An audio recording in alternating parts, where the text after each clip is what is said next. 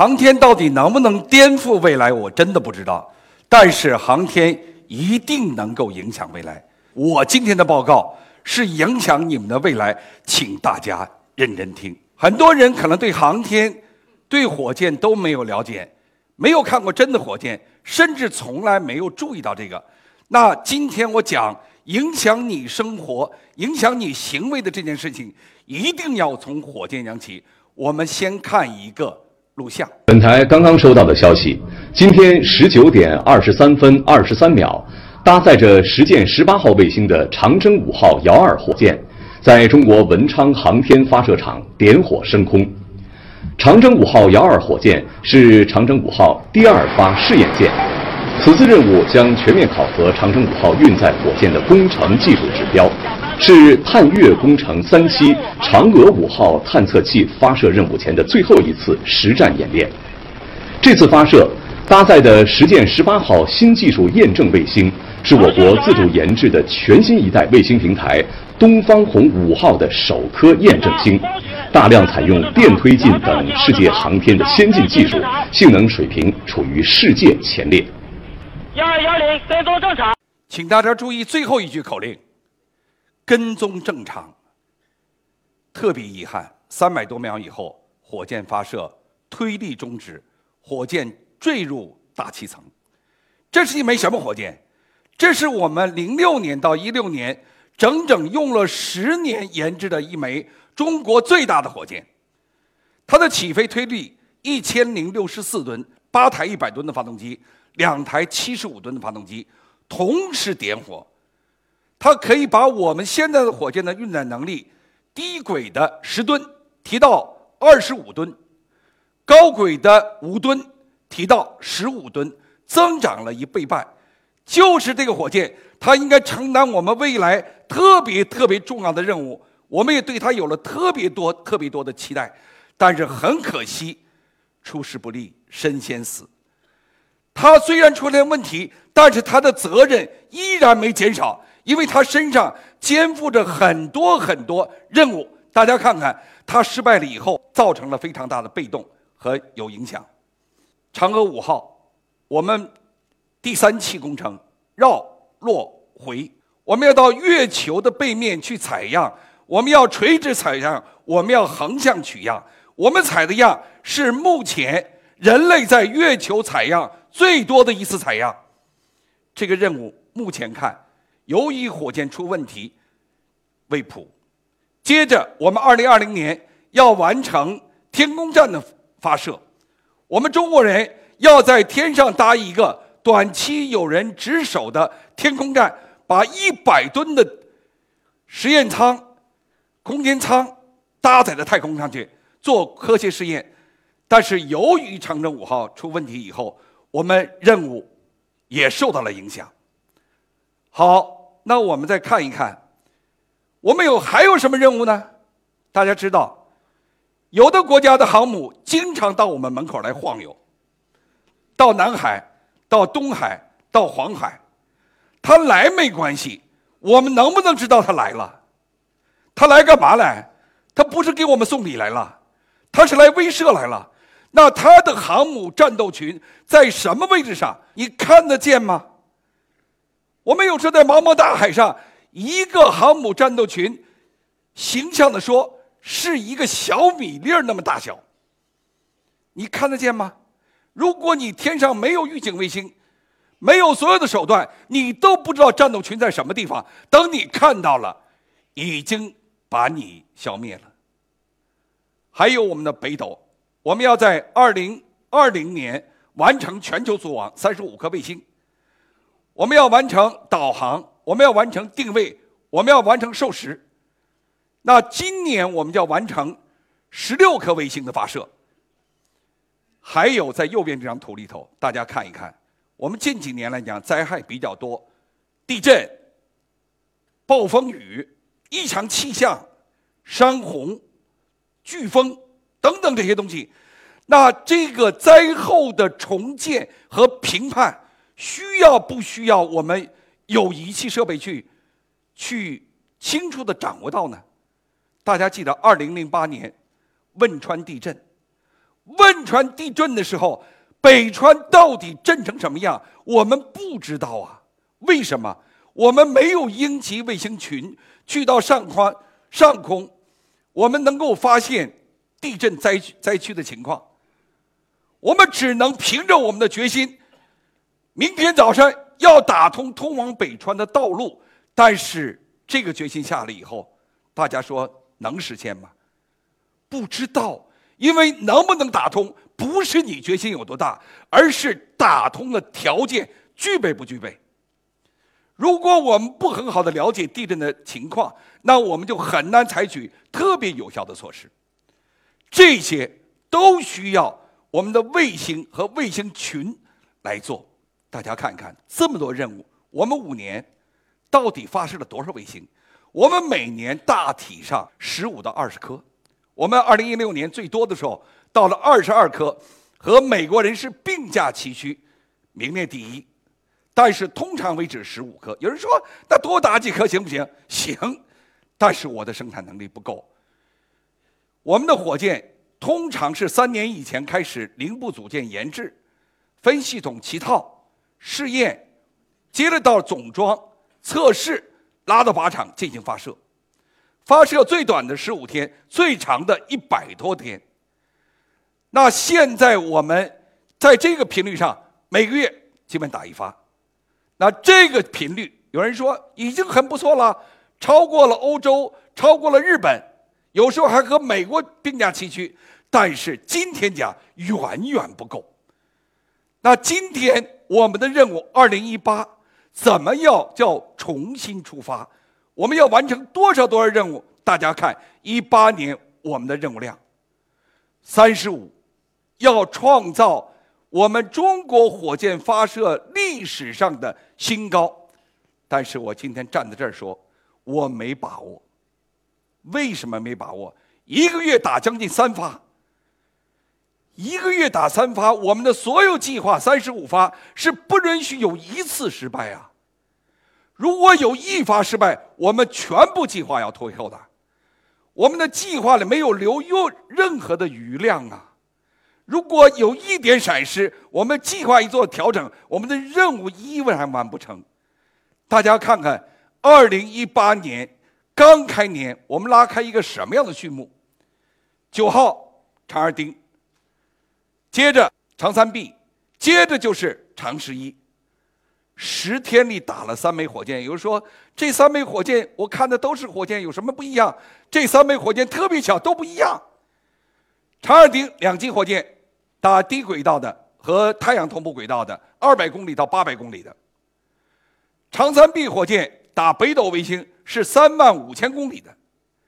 我们最左边下角的那个图片是固体火箭，它可以在未来特殊的时候，在特殊的灾情以后，二十四小时进行快速发射。那这三枚火箭其实。它已经作为代表拉开了我们今年的大幕。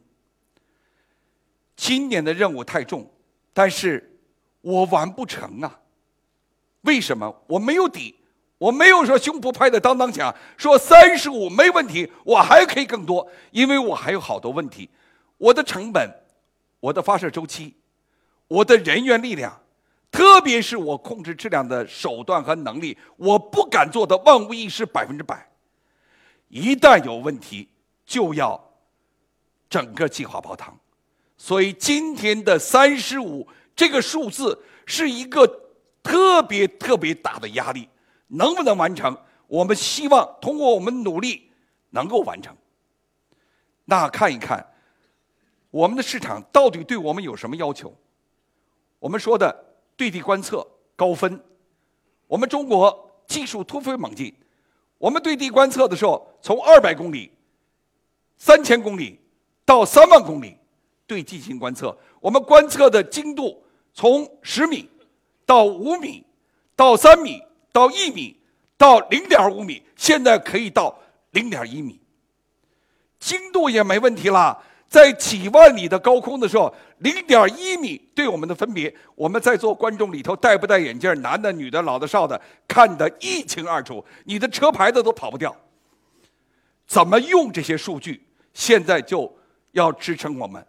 我们把观测的这些东西，要很好的应用于我们社会治理和设立管理以及其他国防建设当中去。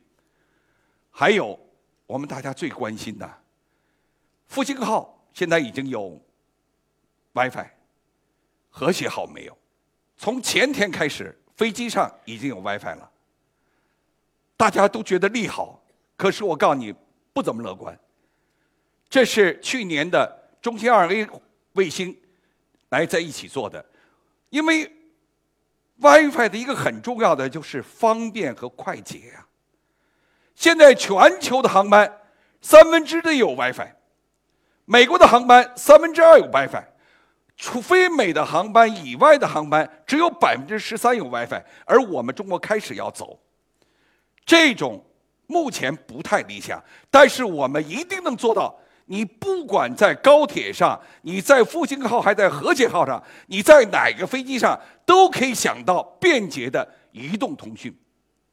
这需要加倍我们做呀。还有，再看我们的。交通，北京、上海都一样。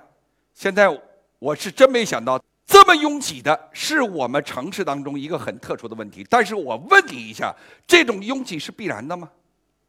你们可不可以设想，在未来的某一天，当你的道路是智能的，当你的信号是智能的，当你管通的体系智能的，当你的车辆是智能的，还能出现这个问题？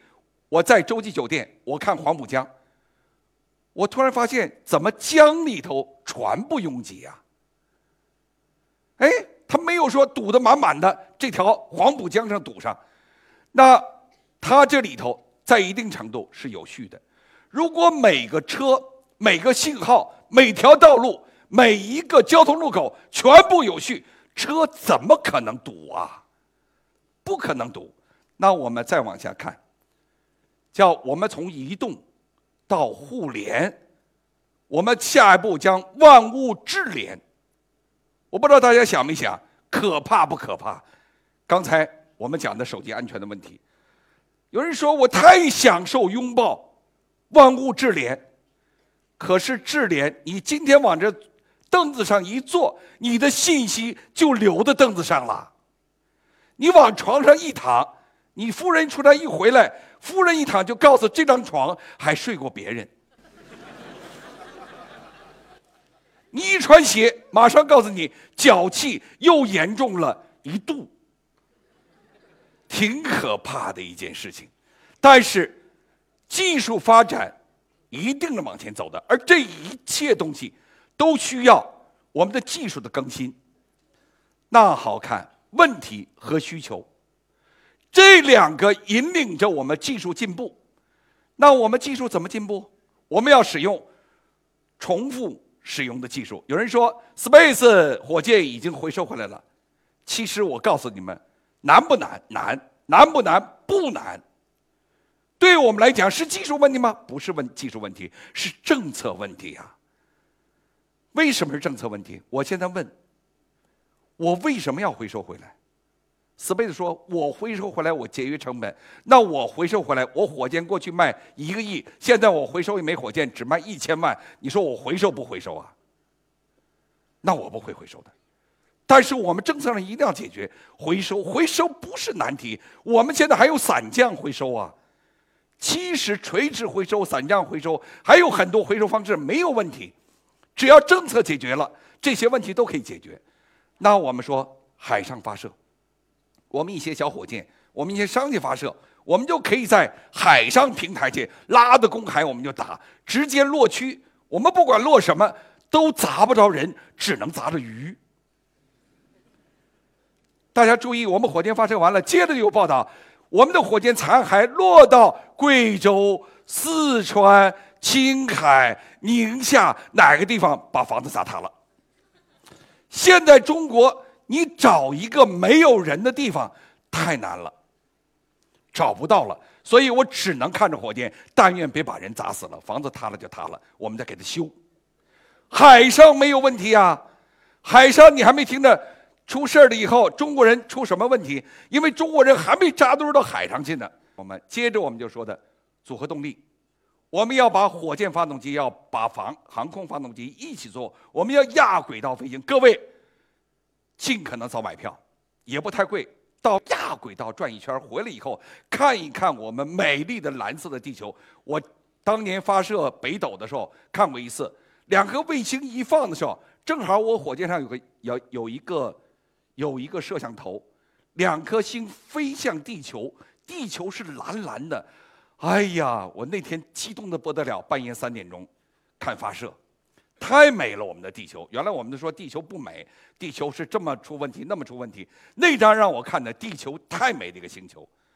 那我们说，再往后，我们的重型火箭，这里可普及一下我们知识：大火箭是什么火箭？大火箭多少吨？一千吨以上叫大火箭。什么叫重型火箭？三千吨的叫重型火箭。我们可以把一百吨的东西一下推到二百公里的高度，那叫重型火盾火箭。我们在二零三零年，我们就要完成我们的重型火箭的研制。那接着我们说，这么多技术爆发，将意味着商业航天带来。今年我们可以说，二零一八年是商业航天的元年。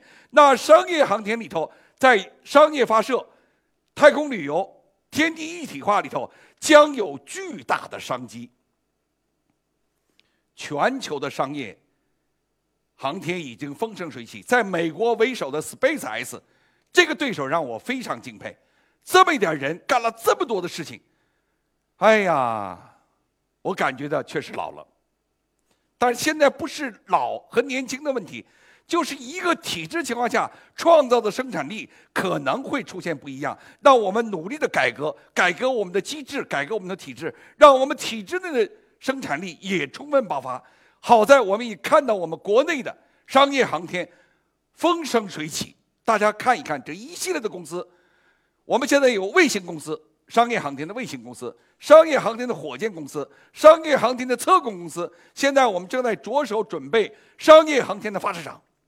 当这些都具备了以后，商业航天的非常好的空间就来了，这里就将成长了很多独角兽。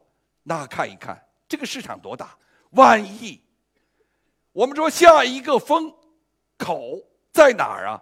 在商业航天，这是一个猪都可以吹起来的，马都可以吹起来，什么都可以吹起来的地方。